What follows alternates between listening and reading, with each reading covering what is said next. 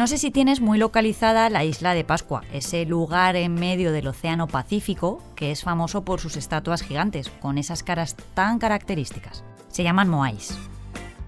Yo visité la isla en 2019, justo antes de la pandemia, y llegar hasta allí no es nada sencillo. Hay pocos hoteles y el turismo está muy restringido. Date cuenta que es reserva de la biosfera, patrimonio de la humanidad y tiene todas las protecciones que te puedas imaginar. Pero nada más llegar, me quedé impactada por los paisajes y por los moais. Son estatuas inmensas y hay más de mil por todo el territorio. Pesan hasta 80 toneladas y pueden llegar a medir 15 metros de alto cuando llevan su famoso sombrero, como un edificio de tres plantas más o menos. Aún no se tiene muy claro cómo se fabricaban o cómo se transportaban desde la cantera hasta sus altares cerca del mar. Piensa que todo esto ocurrió además hace 1200 años.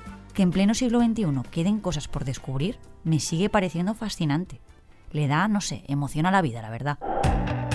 Pues bien, la isla, que está llena de misterios, acaba de arrojar uno nuevo. Hace unos días, estudiantes de la Universidad de Chile investigaban la zona de una antigua cantera y han encontrado un nuevo Moai, estaba en el interior de un volcán que quedó al descubierto el año pasado.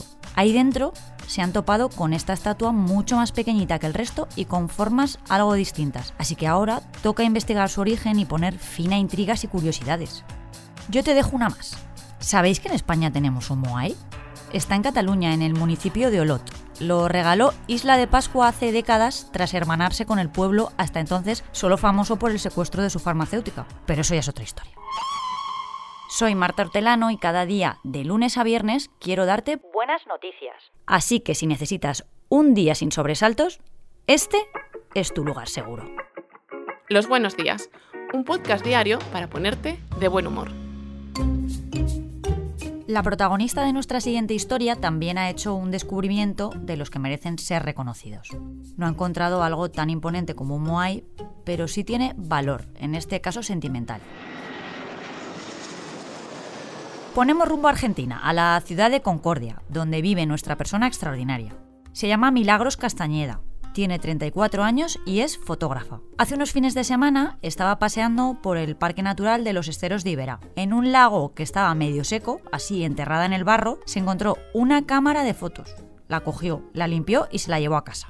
De formación profesional, lo primero que hizo fue sacarle la tarjeta de memoria y comprobar si había fotos. Y claro que las había en concreto retratos de una pareja. Milagros decidió poner un anuncio donde ahora los ponemos casi todos. Y Twitter hizo su magia, claro, que está pasando por horas bajas, pero sigue siendo Twitter.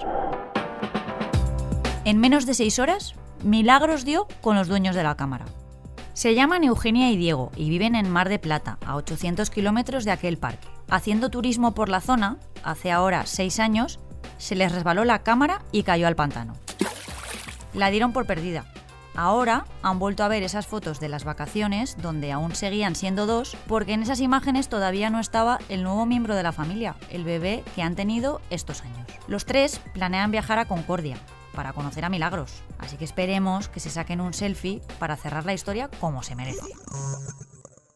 De pequeños siempre nos han metido en la cabeza que tenemos que ser de una cosa o de otra.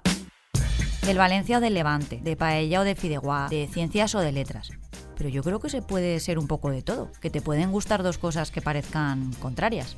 De hecho, yo soy de letras, pero me encantan las ciencias. En concreto, me encantan los números. Y qué mejor día para confesarle mi amor a los cálculos que hoy, 14 de marzo, Día de las Matemáticas. Igual si crees que los numeritos son una tortura es porque no te las han enseñado del todo bien. Voy a ver si te convenzo. Las matemáticas sirven para casi todo en nuestro día a día, para evitar que te timen con el cambio en la compra, para preparar una receta o hasta para partir en trozos iguales una pizza o una tarta. De resolver ese problema se encarga la teoría de la división justa, una rama de la teoría de los juegos que surgió en los años 40 y que te puede sacar de un lío, por ejemplo, en un cumpleaños infantil. Así que larga vida las matemáticas. Os dejo que no me salen las cuentas con los minutos. Venga, que mañana vuelvo. Muchas gracias por escucharnos y gracias a ti, Marta. Me emociono. Recuerda que si te ocurre algo bueno y quieres contárnoslo, puedes escribir a losbuenosdías@lasprovincias.es. Este podcast ha sido escrito por Marta Hortelano, la edición es de Amalia Yusta y Paco Sánchez, el diseño sonoro de Rodrigo Ortiz de Zárate y la producción de Miquel Labastida y Andrea Morán. De lunes a viernes te esperamos en la web del periódico o en tu plataforma de audio favorita.